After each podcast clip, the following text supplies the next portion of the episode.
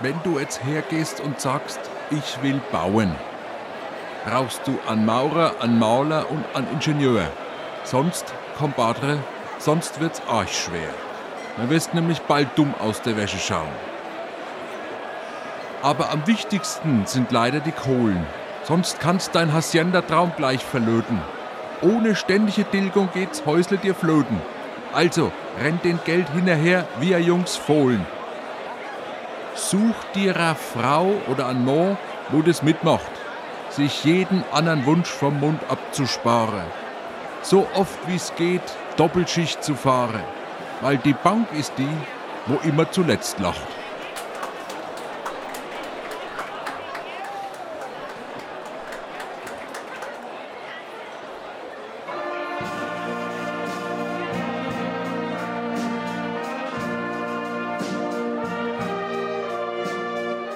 Rückkehr nach Rottendorf.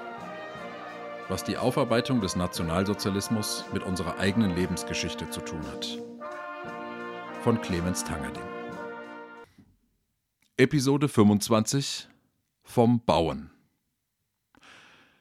Ich arbeite seit zwölf Jahren und ich habe mich in dieser Zeit mit Krankenhäusern beschäftigt, mit einer Baugenossenschaft, mit mehreren mittelständischen Unternehmen, mit einem DAX-Konzern und mit Privatfamilien. Was alle verbindet, ist die große Bedeutung von Bauprojekten. Nichts ist im Arbeitsleben eines Krankenhausgeschäftsführers so zeitaufwendig wie das Bauprojekt, das er gerade plant. Und er plant immer ein Bauprojekt. Wenn ich Aktenordner eines Krankenhauses in die Hände gedrückt bekomme, dann schaue ich immer erst einmal seitlich drauf. Denn von der Seite sieht man die zusammengefalteten Baupläne. Das Papier ist anders. Diese Pläne muss ich im Normalfall nicht anschauen. Je mehr Baupläne in dem Ordner liegen, desto weniger Arbeit ist es für mich. Für das gleiche Geld. Kein Ereignis fordert eine Familie so sehr wie der Bau oder Kauf eines Hauses.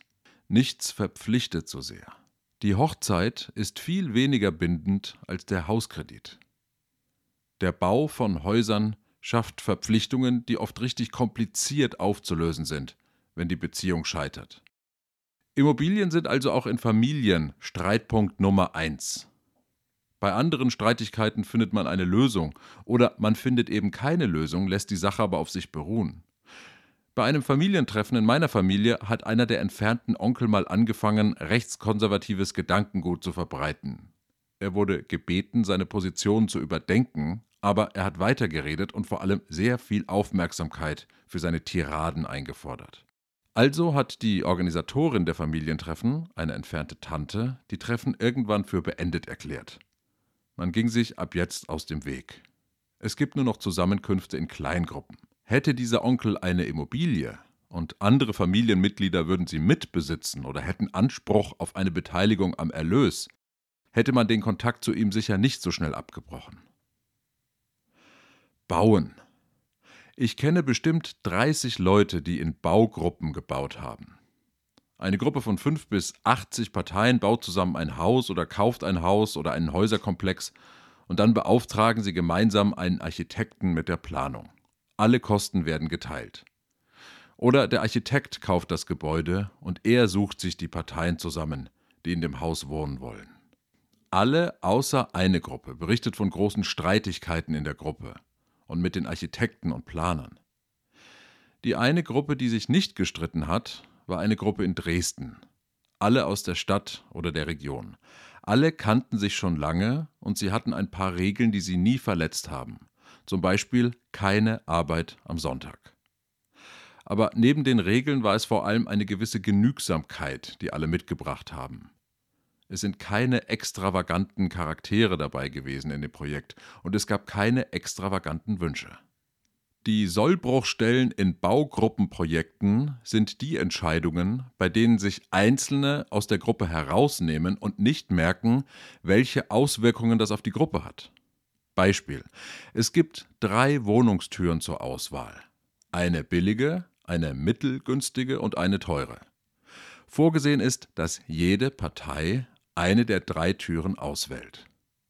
Es ist aber ziemlich sicher eine Partei dabei, die gar keine der drei Türen schön findet. Die sagt, wir kümmern uns selber um eine Tür. Ach, das geht auch? sagt dann ein weiteres Paar. Das geht nur bedingt, sagt dann der Architekt oder die Architektin. Denn wir bekommen die Türen nur zu den Preisen, die wir euch zugeschickt haben, weil wir 40 Türen abnehmen. Wenn wir statt der 40 Türen jetzt nur 20 Türen bestellen, dann steigen die Preise für den Einzelnen. Wie viele, fragt eines der Paare, die keine der Türen bestellen wollen, wie viele Türen müssten wir denn abnehmen, damit die Preise die gleichen bleiben? Das frage ich nach, sagt die Architektin. Bei der nächsten Sitzung sagt sie, die Türfirma bräuchte eine konkrete Zahl der gewünschten Türen und kann erst dann ein neues Angebot schicken. Also, wer von euch möchte denn eine der drei Türen? Das hängt ja davon ab, wie die Preise sind, sagt einer derjenigen, die eigentlich immer nur die billigste Variante bestellen wollten. So geht es hin. Bald besprechen die Parteien ihre Anliegen nicht mehr im Plenum, weil sie nicht wollen, dass da so ein großes Ding draus wird, sondern mit dem Architekten allein. Das erzählen sie aber den anderen nicht. Dem Architekten rutscht es aber irgendwann raus. Müllers nehmen gar keine Armaturen von Hans Grohe, sondern haben sich in Italien eigene gekauft. Ach, das geht? sagen dann Meyers. Das kommt drauf an, sagt die Architektin, wie viele sich aus der Bestellung herausnehmen. Das müssten wir im Plenum besprechen. Im Plenum sitzen aber Müllers, die doch einfach nur ihre eigenen Armaturen aus Italien einbauen wollten und es nicht mit den anderen besprochen haben. So geht es hin. Es gibt kaum schwierigere Situationen auf Partys, als wenn man Menschen zuhören muss, die ihre Entscheidungen für bestimmte Baumaterialien darlegen. Wir haben lange nachgedacht, nehmen wir Ytong, nehmen wir Klinker. Klinker ist schon sehr schön, aber auch sehr teuer. Ytong wollten wir eigentlich nicht, auch wegen der Umwelt, aber die Kosten. Junge Eltern sind die Gruppe, die sich meiner Beobachtung nach am meisten abkapselt von allen anderen. Junge Eltern, die noch dazu bauen, sind oft geradezu autistisch. Was mich immer wieder beschäftigt und oft innerlich aufbringt, ist der ungeheuerliche private Leerstand. Ich kenne viele Familien, die mehr oder weniger verzweifelt nach bezahlbarem Wohnraum suchen. Aber das Angebot ist extrem begrenzt. Und dann denke ich an die Karl-Schnabel-Straße, in der ich groß geworden bin.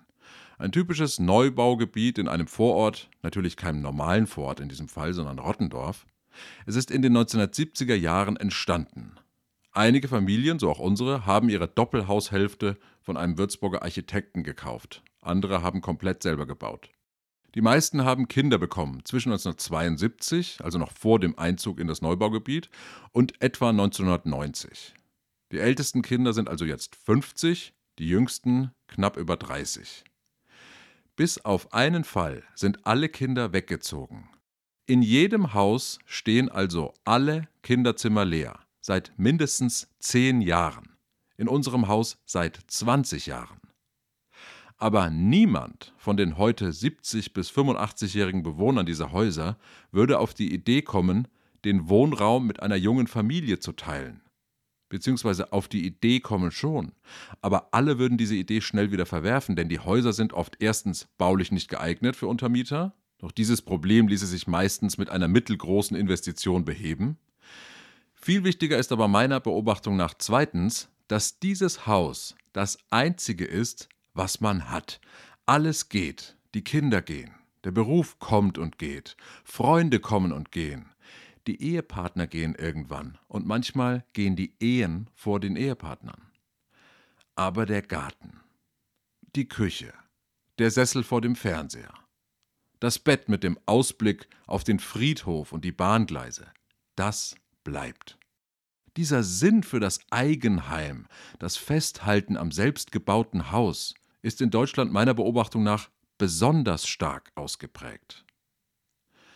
Was einen großen Teil dieser Bindung an das eigene Haus ausmacht, sind sicherlich auch die Erinnerungen an die Zeit mit den Kindern.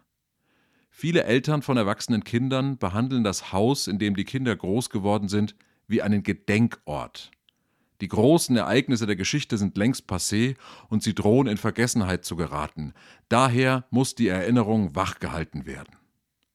Das Schönste, was es für Eltern gibt, ist, wenn jemand nochmal den Gedenkort besucht. Am besten die eigenen Kinder und Enkelkinder. Denn dann kommen die Erinnerungen von damals wieder hoch. Dann wird alles noch mal kurz zum Leben erweckt. Dabei wird das Haus für die Alten oft zur Qual. Reines Kümmern und Kosten, das Dach, der Putz, die schlecht gedämmten Fenster. Sie würden auf das Äußere verzichten, wenn sie könnten, weil es nur Arbeit macht. Alte Menschen würden am liebsten in Häusern leben, die nur noch aus dem Innen bestehen, ganz ohne das Außen. Wenn Krankenbetten im Wohnzimmer stehen, merkt man immer, dass es für diese Situation, das Krankwerden im eigenen Haus, keinen Ort gibt. Beim Bauen wurde das einfach nicht geplant. Mein alter Freund Benne hat vor zehn Jahren ein Haus gebaut, in einem Neubaugebiet in der Nähe von Rottendorf. Ich habe ihn gefragt, warum er im Bad im Erdgeschoss, diesem typischen kleinen Bad direkt neben dem Eingang, eine Dusche installiert hat.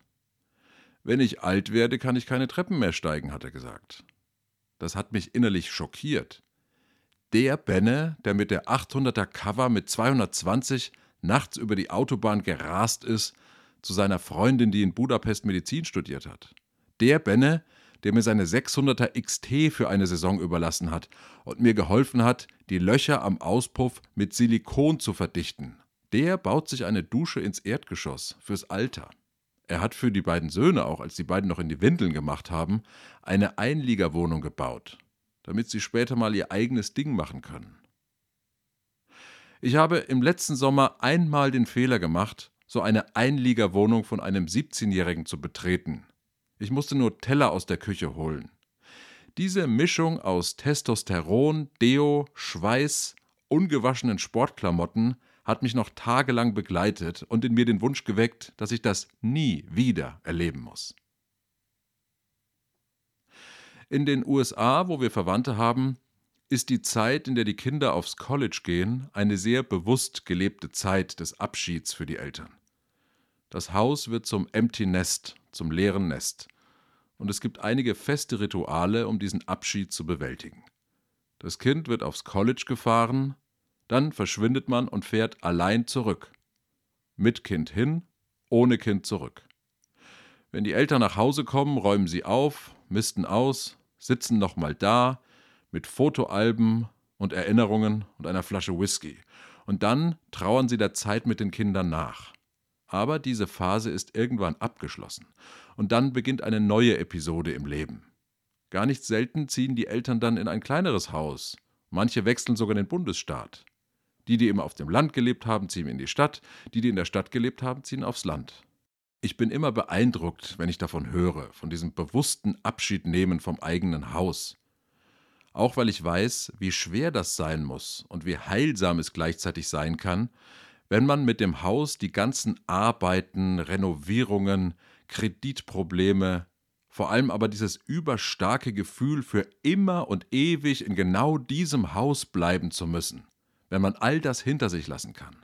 Das eigene Haus, die große Bedeutung des Eigenheims merke ich auch oft, wenn ich mit Menschen über die NS-Zeit spreche. Insbesondere, wenn es um Zwangsarbeit geht.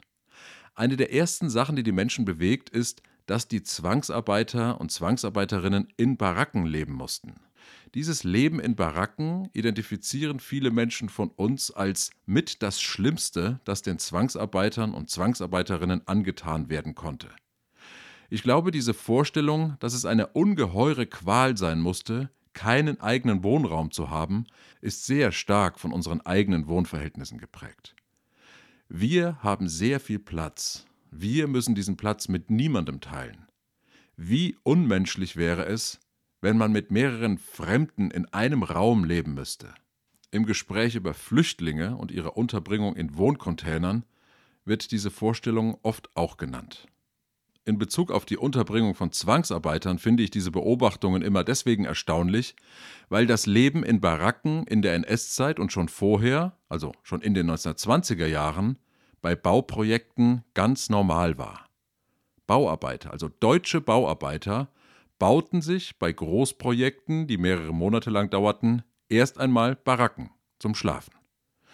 Das war beispielsweise auch bei den Bauarbeitern so, die die große Halle bauen sollten, diesen monströsen Festsaal, den Albert Speer auf Wunsch Hitlers geplant hatte und der wegen des Krieges nie fertiggestellt wurde. Bei Zwangsarbeitern und Zwangsarbeiterinnen war es nicht das Leben in der Baracke an sich, was sie quälte, sondern andere Dinge. krasse Überbelegung der Baracke, die extrem harte Arbeit, willkürliche Gewalt, mangelnde medizinische Versorgung.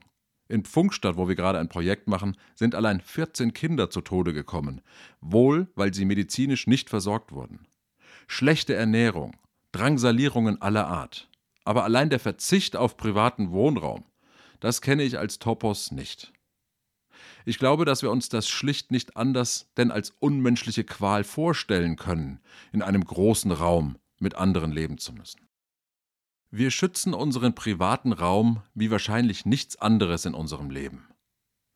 Eine Friseurin hat mir vor einiger Zeit erzählt, dass sie jetzt einen Zaun um ihr Haus bauen, weil die vielen verschiedenen Postboten, die es jetzt ja gibt, einfach in ihren Garten laufen. Manchmal liegen sie im Sommer im Bikini in der Sonne und dann kommt der Postbote. Das wollen sie nicht mehr. Ich habe das verstanden. Ein paar Wochen später sehe ich sie zufällig vor ihrem Haus. Ich wusste gar nicht, wo sie wohnt, aber da stand sie, das war sie. Vor dem Haus wurde gerade ein graues, etwa 1,50 Meter hohes Metalltor installiert, das man elektrisch auf und zu machen kann. Das Haus ist durch das Tor zur Festung geworden. Und das alles nur wegen der Postboten. An Weihnachten haben wir unsere Weihnachtsgans, die diesmal eine Weihnachtsente war, wieder von Matthias bekommen. Er hat uns 2019 beim Umbau geholfen. Es war brütend heiß damals und er saß gerne draußen auf der Terrasse und hat geraucht. Er kann nur noch ganz einfache Arbeiten machen, sagte er. Seine Gelenke sind kaputt. Er erzählte vom Potsdamer Platz nach der Wende. Er hatte Arbeit gefunden bei einer Baufirma, die auf dem Potsdamer Platz mitgebaut hat. Die Chefs hätten sehr schnell gewechselt, erzählte er, aber alle haben uns angetrieben, schneller zu arbeiten, immer schneller. Wir waren ja damals froh, wenn wir eine Arbeit gefunden haben, sagte Matthias. Da hat keiner was gesagt. Das Baugewerbe hat einen schlechten Ruf. Und das sicher auch deshalb, weil wir die, die unsere Häuser bauen, nicht mehr kennen. Wie würden wir über das Bauen denken, wenn nach wie vor Handwerker aus unseren Orten die Häuser bauen würden, wenn wir die Bauarbeiter kennen würden, weil sie unsere Nachbarn sind, wenn wir als Nachbarn zum Richtfest eingeladen würden, wenn wir unten stehen würden und zum Polier hochschauen würden und seinem Weißspruch lauschen würden, wenn wir danach mit den Bauherren, mit den Bauarbeitern und mit den anderen Nachbarn an einer Biertischgarnitur sitzen würden, Leberkäsbrötchen essen würden, bitte immer mit mittelscharfem Senf, und danach selbst gebackene Muffins aus einer Tupperschüssel und dabei Geschichten vom Bau hören würden.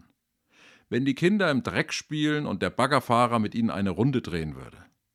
Und dann, wenn die Sonne untergeht, leicht angeschickert nach Hause laufen würden mit dem Gefühl, gerne an diesem Ort zu leben.